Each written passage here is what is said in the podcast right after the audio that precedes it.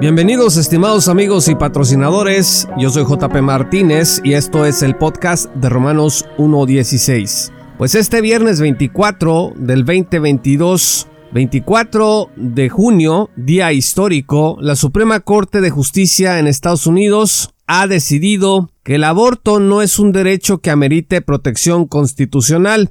Se está derogando el fallo Roy versus Wade el 22 de enero de 1973, en una decisión 7 contra 2, la Corte en Estados Unidos afirmó la legalidad del derecho de una mujer a tener un aborto bajo la decimocuarta enmienda a la Constitución, pero no nada más la legalidad, sino se le reconoció como un derecho. Para lograrlo, la Corte interpretó que esta enmienda incluía el derecho a la privacidad, que protegía a las mujeres con el derecho a decidir si continuar o terminar con un embarazo. Hoy, después de 50 años, la Corte determina que el aborto jamás fue incluido en la Constitución como un derecho y que por lo tanto cada estado de la Unión Americana debe decidir si permitir o prohibir el aborto. Esto es muy importante. La Corte en Estados Unidos no está prohibiendo el aborto en la nación. Le está diciendo a los estados, este es un asunto que cada uno de ustedes tiene que decidir. Ya no se va a poder invocar a la Constitución para proteger a los abortos, sino que en cada estado ustedes lo prohíben o ustedes lo permiten.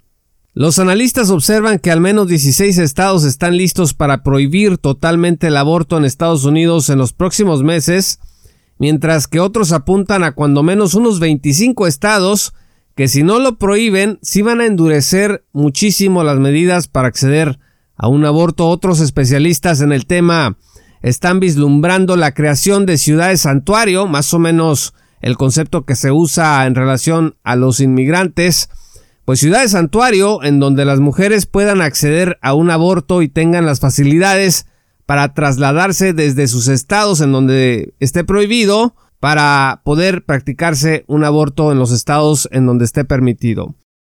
Entre el movimiento a favor del aborto, hay críticos que miran aquí un primer paso hacia la penalización del aborto en todo Estados Unidos. También observan que otros derechos estarán en peligro, como por ejemplo el derecho a la anticoncepción o el derecho a casarse de parte de personas del mismo sexo, entre otros que, bueno, podemos ver que sí hay en el espectro conservador norteamericano gente que le encantaría que estuviera prohibido pues estas cosas.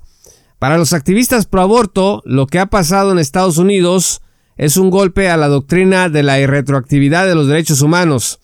Estos activistas consideran que el aborto es un derecho humano de la mujer sobre su cuerpo y bueno, según la doctrina, ningún derecho debe de tener un efecto retroactivo en contra de persona alguna, que en este caso pues consideran que son todas las mujeres que de ahora en adelante se les va a prohibir en algunos estados el acceso al aborto.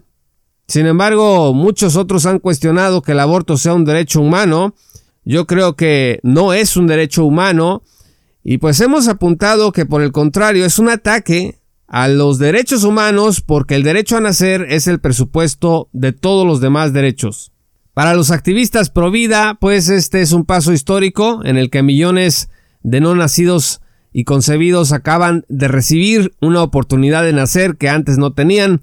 También implica que la cultura de la muerte dejará de ser un negocio multimillonario como lo ha sido desde 1973, cuando las clínicas abortistas comenzaron a pulular en los Estados Unidos durante 50 años, las leyes que pretendían proteger la vida desde la concepción han estado truncadas por la decisión judicial de 1973. Esto debido a que en el derecho la jerarquía de las leyes pues indica que la Constitución es norma suprema y que todas las leyes, las que siguen hacia abajo, las federales, los contratos, las leyes secundarias, deben de sujetarse a lo que dice la Constitución. Si el aborto tenía protección constitucional, pues no había posibilidad de emitir leyes prohibitivas, pues sin tener que enfrentar el precedente judicial de Roy versus Wade, en el que la interpretación de la Corte es prácticamente una ley. Si usted era un legislador que promovía una ley para proteger la vida desde el momento de la concepción, pues lo que hacía la contraparte es decirle, pues eso no es constitucional. En 1973 la Corte dijo esto. En la decimocuarta enmienda hay un derecho a la privacidad que incluye el derecho al aborto y por lo tanto tu propuesta de ley es inconstitucional y pues la echaban para abajo. Hoy dejará de pasar esto porque ya no se va a poder invocar el fallo Roy versus Wade que acaba de ser derogado. La vida humana, de acuerdo con las escrituras, es sagrada. En el pacto de Dios con Noé le fue dicho en Génesis 9 versículo 6, el que derrame sangre de hombre, por el hombre su sangre será derramada, porque a imagen de Dios hizo él al hombre. Dios creó, estimados amigos, la vida humana, Él crea a las personas desde el vientre de sus madres, habiéndolas elegido desde antes de la fundación del mundo. Tiene un propósito para cada persona y envió a su Hijo Jesucristo a morir por las personas en la cruz para darle salvación. El fallo de la Corte para derogar Roy versus Wade en un 5 contra 4 estuvo apretado, que lideró el juez Alito, pues traerá muchas consecuencias dentro de la sociedad norteamericana. No va a ser nada, pero nada fácil. Si estaba polarizada la sociedad norteamericana, pues ahora se le añade todavía un incendio más, las consecuencias legales y las luchas de poder que se avecinan serán enormes. Este es un tiempo, estimados hermanos y amigos, de oración y espíritu de pacificación en la iglesia. No es tiempo para pelear, para decirle a la gente en tu cara.